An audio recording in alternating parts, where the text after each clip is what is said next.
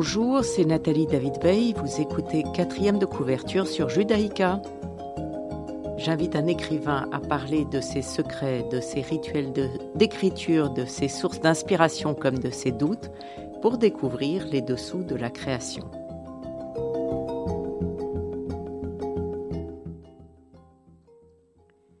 Aujourd'hui, j'ai le plaisir de recevoir Marie-Laure de Cazotte. Bonjour. Bonjour Nathalie, David Veil, merci de me recevoir sur Radio Judaïka. Merci d'être là pour nous parler de votre dernier roman chez Albin Michel, Le gardien de l'inoubliable, formidable roman euh, que je conseille pour cet été. Vous êtes historienne de l'art, vous avez travaillé 35 ans dans le marché de l'art ainsi que pour la presse belge et asiatique avant de vous consacrer à l'écriture. Après un temps égaré, pris du premier roman de Chambéry, à l'ombre des vainqueurs, quatre fois primé, Mon nom est Otto et ceux du fleuve, Le gardien de l'inoubliable et votre cinquième roman. Tous sont publiés par Albin Michel. Alors, celui-ci, c'est un roman assez captivant de 270 pages et quelques, euh, dont je fais le résumé rapidement. Enfant sensible, rudoyé par ses parents, Tristan se réfugie dans ses rêves et pratique le mensonge. Quelques figures bienveillantes l'aident à grandir, son frère aîné, Jacob, un vieux marin, euh, un chien perdu qui devient un inséparable compagnon, ainsi que M. Kurosawa, un ami intérieur japonais, qui nomme une pierre trouvée un jour sur une plage bretonne le gardien de l'inoubliable. À vingt ans, étudiant en histoire de l'art, Tristan se passionne pour Charles Félix Lorme, un sculpteur de génie disparu en 1913 il se fait alors engager chez le galeriste le représentant et se retrouve sur la trace d'un étrange faussaire. Euh, euh, j'ai beaucoup de questions à vous poser, Marie-Laure de Cazotte. Euh, comment vous est venu ce titre pour commencer, Le gardien de l'inoubliable? Le gardien de l'inoubliable, c'est un, en fait, c'est comme une impulsion. Lorsque j'ai bâti la scène de, du jeune Tristan qui, sur une plage de Bretagne, trouve un galet euh, assez euh, différent des autres galets euh, sur cette, dans le sable. il, y a, il est en présence à la fois de son chien et de son ami intérieur que l'on découvre au fil des pages, qui s'appelle Monsieur Kurosawa, du nom de son ami d'école, Marc Kurosawa. Enfin, c'est toute une, toute une longue histoire. Et, c'est son ami intérieur qui lui dit Cette pierre s'appelle le gardien de l'inoubliable. En fait, c'est comme ça qu'il comprend les choses au départ. Oui, mais c'est par donc c'est par cette scène et l'imagine enfin votre imagination sur cette pierre qu'il aurait retrouvée que vous vous vous êtes dit voilà j'ai trouvé mon titre à ce moment-là. Non, je n'aurais pas osé, si vous voulez, euh, ce gardien de, de l'inoubliable. Je, trouvais au départ que ce, titre était euh, quasi, enfin, je croyais qu'il n'était compréhensible que pour moi-même. Euh, c'est-à-dire que tout le, ce roman, la façon dont je l'ai écrit, euh, été très très particulière parce que je me suis aperçue au fil de mon écriture que j'utilisais une sorte de subconscient ou des formes d'archétypes un peu malgré moi. Et euh, lorsque j'ai enregistré ce, ce, ce le gagne et le milliard, je pensais qu'il y avait une petite connotation euh, d'enfance, une petite une connotation adolescente. En fait, je, je m'en méfiais un peu de ce, de, ce, de ce, titre, mais en réalité, euh, je pense qu'il est le plus le meilleur pour, ce, pour ces pages, parce que tout ce livre se questionne, questionne en tout cas la question de mémoire, euh, de la mémoire et de l'imaginaire. Oui, alors vous avez un préambule euh, signé Tristan Karadec, du nom de votre héros. Cette histoire est vraie, en, italique. Je pensais que ce préambule convenait. Vrai, c'est insurgé Monsieur Kurosawa, dont le kimono avait pris la couleur de l'orage. J'ai posé ma pierre d'une blancheur de brouillard sur mes pages. Cette histoire n'est pas vraie, elle est l'inoubliable en moi.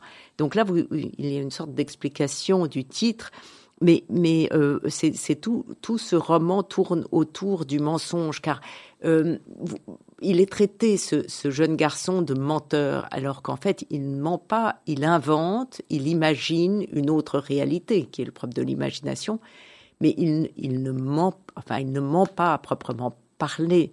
Euh, C'est-à-dire qu'il euh, augmente son propre décor, ou, en tout cas, c'est un enfant qui, euh, par réflexe, parce qu'il n'est pas, disons, les choses simples, enfin, euh, sans, exagération, il n'est pas né dans la bonne famille. non, non, il est, il est, très euh, maltraité, il est très incompris, euh, et, oui, il est clairement pas né dans la bonne famille, oui. Non, il n'était pas euh, le fils, euh, le fils que son père attendait, pas du tout. Alors, euh, qui, qui a provoqué quoi Je crois qu'on le découvre au fil du, du roman. Mais c'est un enfant qui, de façon instinctive, parce que il était violenté, disons, s'est réfugié dans dans une gang. alors, que ses parents appellent le mensonge. Mais en réalité, chez Tristan, ce mensonge, c'est la, poésie. Euh, ce mensonge est une façon d'augmenter son décor, c'est une façon, en fait, d'introduire dans sa propre réalité des notions qui ne font pas partie du, vécu ou de l'expérience, mais qui le, le protègent et lui permettent de respirer euh, un peu à sa, façon, à sa manière, euh, je dirais presque de survivre. Il va le dire lui-même, euh, d'ailleurs, à un moment donné, il ne faut pas oublier que ce, texte est écrit au jeu et au passé, donc euh, il faut se méfier un peu de ce, que raconte Tristan Karadec sur lui-même. Mais il dit, il, dit à un moment donné, si je n'avais pas, mes parents me pensaient toqué, mais si je ne l'avais pas été, je serais devenu fou pour de vrai. Et cette folie, cette folie de Tristan, qui est, cette pseudo-folie de Tristan, qui passe par le mensonge, qui passe par l'augmentation permanente de son propre décor, est en fait sa gangue de protection. Et aussi cette, euh, une gangue qui va lui permettre euh, d'attirer à lui ceux qui, quelque part, lui ressemblent et pourront l'aider au mieux, comme euh, le vieux Jacob, ce psychiatre, euh, Marc-Antoine je, je, lis un tout petit extrait qui, qui euh, présente ce qu'on vient de dire. À dix ans, à force d'entendre mes parents me le répéter, j'avais compris qu'ils me trouvaient bizarre. Mais moi aussi, je les trouvais bizarres, mes parents, jamais là, réglant leur compte sur le mode des portes claquées et des paires de gifles. Et par extension, je trouvais tous les adultes bizarres, sauf Jacob, Monsieur Kurosawa et mon frère Gaëtan. Voilà. Et alors, vous, vous faites une description justement de ce, de ce psychiatre absolument formidable parce que le, ce, ce jeune garçon a la chance de faire des rencontres absolument euh, formidables, euh, car euh, il, lui parle à ce Donadieu psychiatre. Il dit les yeux de Donadieu étaient des refuges dans lesquels tout en moi avait droit d'existence. Il m'expliqua qu'un compagnon intérieur pouvait prendre différentes formes, que mon propre maître avait eu lieu lui aussi un ange aux ailes de marin pêcheur et que mon dessin du fantôme venait d'une très ancienne tradition funéraire. Euh, il explique ce, ce, psychiatre, il dit Je suis devenu psychiatre pour ne pas mourir de mon enfance. Est-ce qu'on meurt de son enfance, Marie-Laure de Cazotte? Oui, je pense qu'on peut en mourir absolument, et je pense que ce psychiatre, qui est euh, très inspiré d'une femme pour laquelle j'ai une immense admiration, qui s'appelle euh, Selim Redinger, euh, ce psychiatre, d'abord, il a compris, euh, euh, il, a, vraiment compris la personnalité de, de Tristan. Euh, Tristan, qui à l'époque, il doit avoir une 11 ans à peu près quand il est quand il rentre chez lui, c'est un fugueur, hein, c'est un gamin qui s'enfuit la nuit et qui va se promener seul euh, sur, les, plages, dans les bois. Euh, c'est un enfant qui a de la difficulté à avouer qui il est. Euh, il va mettre longtemps avant de dire à, à ce psychiatre qu'il a un ami intérieur. C'est une relation qui se bâtit au fil du temps. Et le, le Donadieu comprend une chose, c'est que d'avouer de, à, à, ce jeune patient, si j'ose dire, que lui-même a énormément souffert dans son enfance. C'est une façon de bâtir un, premier pont. Et aussi en lui disant, tu sais, tu as un ami intérieur, mais d'autres euh, que toi ont un ami intérieur, c'est une façon de le, faire rentrer dans la communauté euh, des hommes. Et aussi, il va faire un geste que je trouve formidable à l'égard de ce jeune Tristan. c'est qu'il va lui montrer la, qui vit dans une Tristan vit dans la poésie de la nuit. Hein. il est vraiment, c'est un octambule, c'est un nyctalope, et il va lui montrer la poésie du jour. C'est en lui, à travers, en lui montrant une libellule, un bourdon, en lui, en, en l'entraînant dans son jardin. Il va lui faire franchir le, pont du jour. C'est vraiment, c'est un être euh, vraiment remarquable, ce, donner Dieu, et qui va, comme le, marin Jacob, euh, être un, disons un, moment fondateur pour, euh, pour le jeune Tristan. Oui, il a, il a de la chance, en effet, de rencontrer plusieurs personnages qui vont le protéger, comme son frère Gaëtan, mais on va écouter votre premier choix musical, Marie-Laure de Cazotte, qui est Can't Get Out of This Moon de Samara Joy.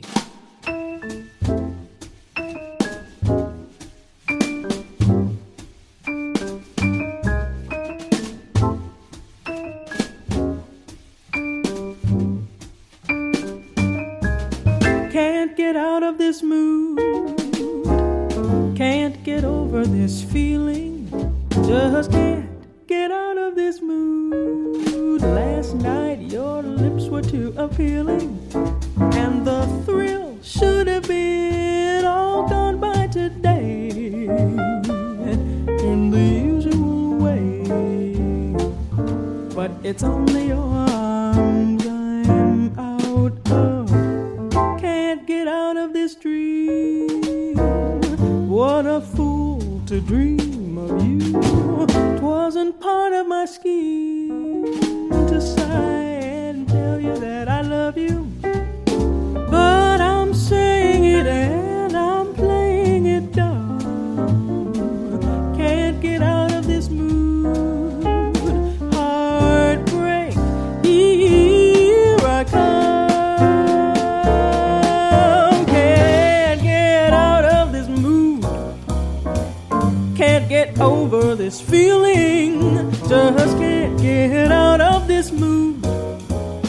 night your lips were too appealing, and the thrill should have been all gone by today in the usual way.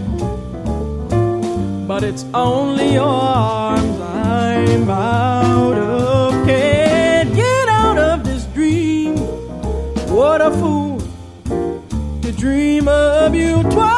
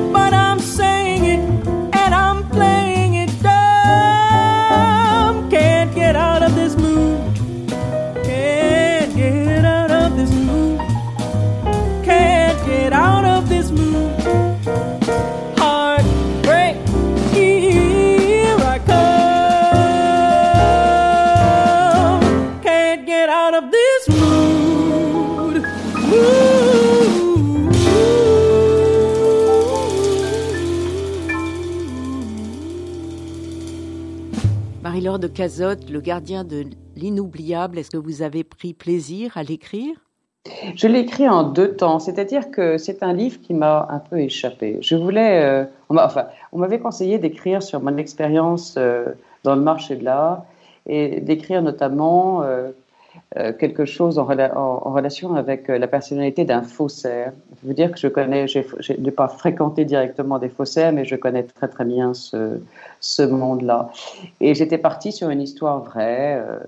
bon très rapidement, je me suis ennuyée euh, parce que ce n'est pas mon, expérience, ce n'est pas ma volonté d'écrivain que de, parler de ce que je sais. Moi, j'ai absolument besoin de partir dans l'exploration. Donc, très rapidement, cette, histoire-là est partie ailleurs et un jeune garçon est apparu, Tristan Karadec. Du moment où il a été là, euh, je, peux dire que je l'ai suivi. Dire que ce livre a été facile à écrire, non. Euh, parce que par moments, je dois dire que j'ai senti qu'il touchait à un intime, et ça n'était pas, euh, c'était une expérience très neuve pour moi que de que de que de parler de voyez, du fond de mon de mon intime. Mais il y a réellement euh, deux livres distincts, d'ailleurs, vous le dites, mais ça se sent quand on le lit.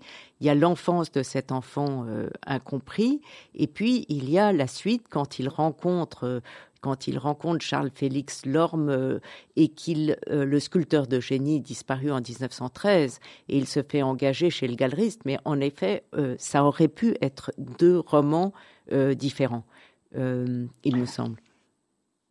Oui, ce sont deux étapes de vie. C'est-à-dire que là aussi, là, là, il faut se souvenir que, enfin, euh, ce que ce livre est écrit au jeu et au passé. C'est Tristan Karadec qui parle. Quand quelqu'un parle de lui euh, euh, au, de, et emploie le jeu, d'abord il emploie une, il s'adresse à une mémoire. Et la mémoire est toujours elliptique. donc lui ne va pas en en tant que personnage central de sa propre histoire, il ne va pas rentrer dans toutes les nuances euh, de, son, de, son, passage entre l'enfance et ses 20 ans, entre la Bretagne et Paris. Euh, il, il est, en fait, celui qui parle de lui-même n'est pas toujours capable de s'analyser lui-même dans toutes ces dans toutes ces nuances. Donc il y a un passage abrupt, mais qui est, qui est tout de même introduit par cette cette petite nuance et qu'il dit donc je, je quittais la Bretagne et mon enfance mais il met entre parenthèses, à 20 ans, j'ignorais que l'enfance marche toujours à, nos côtés. Euh, mais bon. Et puis, et puis ça se retrouve à la fin du roman, euh, pas en bien d'ailleurs, car le, père revient pour l'accuser cruellement. Donc les, les, les, deux livres se rejoignent évidemment et, et plusieurs univers se côtoient parce qu'il y a donc le monde des parents en Bretagne très sévère, un peu bornés, qui vont donc revenir euh, en cours de route. Il y a le monde des galeristes, c'est celui-là que vous connaissez bien. Euh, il y a d'ailleurs une description assez amusante, page 114, quand il est serveur. Je vous la lis.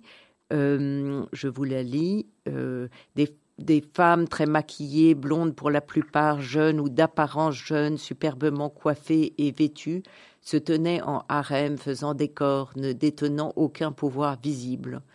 Euh, plus loin, dans la jambe masculine, j'avais dès le premier cocktail saisi que ce n'était pas le costume, la rosette et de la Légion d'honneur, les chaussures cirées qui indiquaient l'acheteur potentiel, que le type à cheveux longs en jean et basket était mille fois plus riche que le bourgeois en tailleur, que le fébrile à lunettes rondes était l'agent d'un collectionneur mythique dont le nom se chuchotait, euh, les conservateurs de musées, des hommes principalement, se repéraient à quelque chose de compassé, de supérieur dans le front, d'inférieur à l'étage de leur veste ou robe et à la longueur de leurs phrases. Autour de ce noyau, des soifards, les picassiettes, les ambitieux, les louches occupaient le terrain. Je n'étais qu'un serveur de hasard, et donc vous avez comme ça, vous avez ponctué de descriptions, et notamment avec le galeriste et, et, son, et la fille qui travaille pour lui, euh, vraiment ce, monde un peu, un peu snob euh, que vous semblez très bien connaître. Oui, je le connais très bien. Et aussi, je connais très bien cette. Euh, enfin, je me suis servi de ma propre expérience lorsque j'avais 20 ans. Euh, j'avais pas mal de, de, d'éléments de, caractère en commun avec euh, Tristan et moi. Lorsque je suis, euh, d'ailleurs c'était plutôt que ça, j'avais 18 ans, lorsque je suis, euh, j'ai eu l'ambition de rentrer dans le monde du marché de l'art, je pensais comme lui que c'était un monde qui était fait de, grands, de grands érudits, d'ascètes, de gens parlant art toute la journée, extraordinairement respectueux. Enfin, vraiment, je, je, considérais, j'imaginais ce monde un peu comme Tristan le fait, c'est-à-dire comme un monde quasi idéal idéal. Et lorsqu'il arrive dans cette galerie, la chute est, la chute est, lourde. Euh, Mais en même temps, comme lui, vous partagez avec euh, votre héros l'amour de l'art, sa description du bronze, la découverte qu'il fait de, de, de, ce sculpteur euh, montre quand même l'intérêt de l'art, enfin l'amour, la... Tristan, c'est un, être hyper, euh, évidemment hypersensible. Il a une, il a, il porte sur les couleurs un, regard d'autant plus euh, euh, développé que lorsqu'il était jeune, il a assisté aux, séances. Enfin, il a été dans l'atelier de céramique de son ami De la mère de son ami Marc Kurosawa. Il a vu une femme faire des, poteries euh, qui, qui, qui avaient des couleurs très subtiles et très belles et qui l'ont profondément marqué. Et aussi dans, son, dans sa façon d'imaginer ou de vivre avec son ami intérieur, qu'il affuble de kimonos les plus invraisemblables possibles, il est vraiment dans la couleur. Donc les bronzes de, Charles-Félix Lorme, avec leur patine si particulière, le, font rêver. Et dans ce rêve, il y a aussi beaucoup d'éléments qui sont des éléments d'identification. Par exemple, à un moment donné, il va se, euh, il va se demander si le sculpteur voyait, euh, voyait, bien le paysage, voyait la lumière euh, du, ciel, sentait le vent pour avoir mis de telles patines sur ses, euh, sur ses bronzes. Et lui-même va se dire, mais moi, au fond, si je n'avais pas vécu toute mon enfance au bord de la mer, je serais, je serais très différent. Vous voyez, et en fait, dans la deuxième partie, euh, tout, tout, tout, rejoint la première, y compris dans l'émergence de ces euh, personnages mythiques, Narcisse, Orphée, le Minotaure. Il y a, ce sont trois éléments qui paraissent un petit peu extérieurs, mais qui au fond rejoignent la personnalité ou permettent de définir la personnalité de Tristan. Et puis, il y a sa grand-mère, euh, un personnage haut en couleur, formidable. Parlez-nous euh, de, sa grand-mère, Marie-Laure de Cazotte. Alors, Simone, euh, personnage détesté visiblement par le père de, de Tristan, comprend assez tôt qu'elle est détestée parce qu'elle n'a pas eu de mari. on ne sait pas si elle a décidé de ne pas donner de père à sa fille. Bon, en tout cas, c'est un personnage qui euh, est, introduit comme un personnage libre. Lorsque Tristan euh, arrive chez elle à Paris, c'est la deuxième fois qu'il la voit. Et il y a une chose absolument merveilleuse, c'est que quand il rentre dans sa chambre, il, comprend tout de suite qu'il y a euh, un effort poussé à l'extrême pour ne pas montrer l'effort. Vous voyez, elle a mis des livres d'histoire de l'art un peu en vrac euh, dans les, sur les étagères. Euh, elle a glissé une paire de babouches sous le lit. Mais en fait, ça sent la, peinture, fraîche. Vous voyez Elle ne veut pas montrer qu'elle euh, qu'elle avait... Et, il dit aussi entre... qu'elle l'attendait. Et il dit aussi entre nous, c'était pas une question d'amour filial ou de, ou de, rencontre à travers les paroles, c'était moléculaire. C'était tout de suite moléculaire. Et c'est vrai que ces deux-là, en fait, s'attendaient pour, je dirais, réconcilier leur filiation. C'est ce qui va se produire au, fil d'une enquête qu'ils vont mener ensemble. Ils vont reconstruire leur filiation. Avant de revenir à l'enquête, on va écouter votre deuxième choix musical, Roland Décembre, Tout va bien. Je me dis que tout va bien. Je suis à deux doigts d'acheter des fleurs.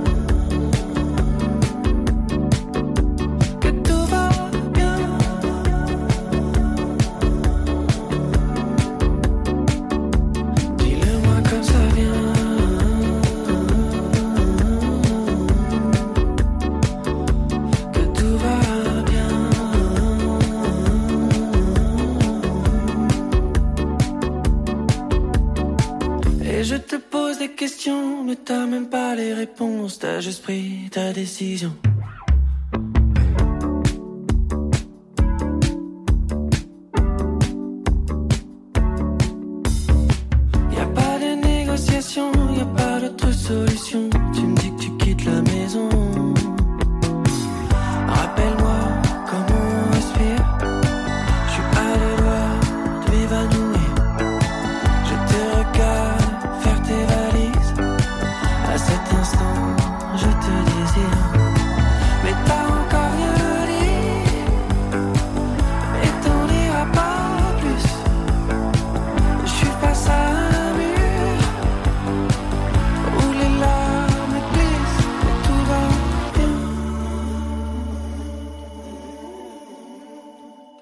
Marie-Laure de Cazotte, merci d'être avec nous pour nous parler de votre dernier roman chez Albin Michel, Le gardien de l'inoubliable.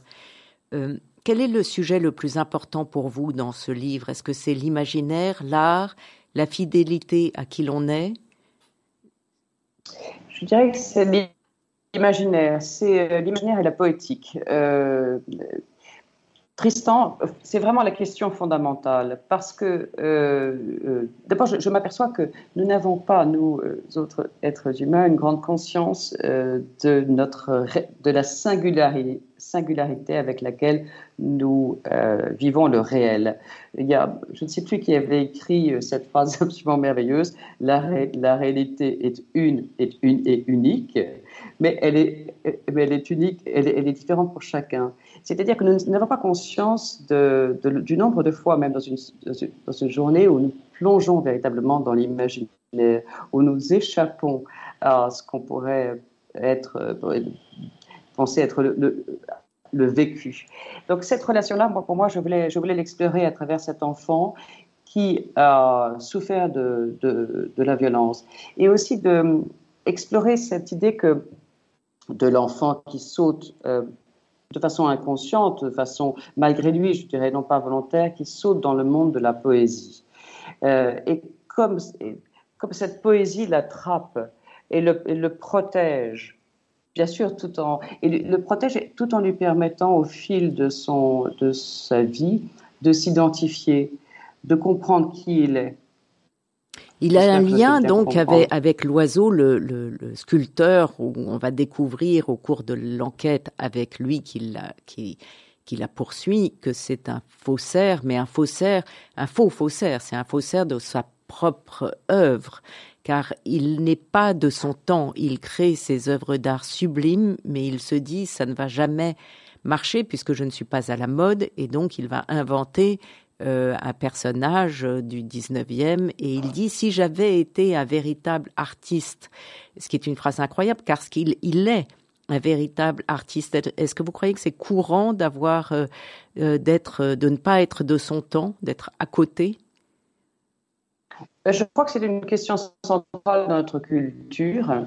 Nous accordons énormément de prix à l'époque, énormément de prix euh, euh, au goût du jour. Il y a euh, ce terme qui est très souvent utilisé comme une insulte, c'est le terme académique. On dit d'un artiste, on dit d'un artiste plasticien qu'il est académique, le type est fichu. hein. Il y a, enfin, personne n'est complètement fichu. Être académique, c'est une, catastrophe. Il y a, et on le voit bien, si vous voulez, dans les principaux courants de l'art contemporain, qu'il y a une exigence d'appartenance au temps. Euh, les artistes doivent euh, refléter la sociologie, les principaux euh, problèmes, les principales préoccupations du temps, ou faire œuvre de styles qui, sont vraiment ancrés dans, cette, dans leur décennie, hein, c'est aussi court que ça. S'ils ne le sont pas, ils n'existent pas. Donc ça, c'est extrêmement... Et c'est pareil en écriture.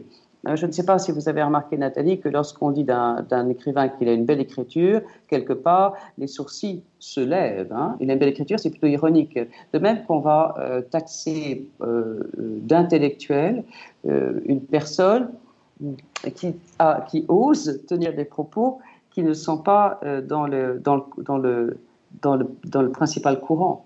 Il y a vraiment un très grand refus euh, de, de, de, d'une certaine forme de diversité, je crois, culturelle de nos jours. Je ne sais pas si vous êtes d'accord avec ça. Oui, Marie-Laure de Cazotte, malheureusement, l'émission est terminée. Il va falloir euh, en faire une autre pour explorer plus avant euh, tout, tout, tout, ce qu'il y a dans ce livre, Le gardien de l'inoubliable, euh, qui est poétique, captivant, réellement passionnant et que je conseille à tout le monde. Merci beaucoup. Euh, cette émission sera rediffusée dimanche à 14h. Vous pouvez la réécouter sur vos podcasts et sur le site de Radio Judaïka. Je vous retrouve mardi prochain à 11h.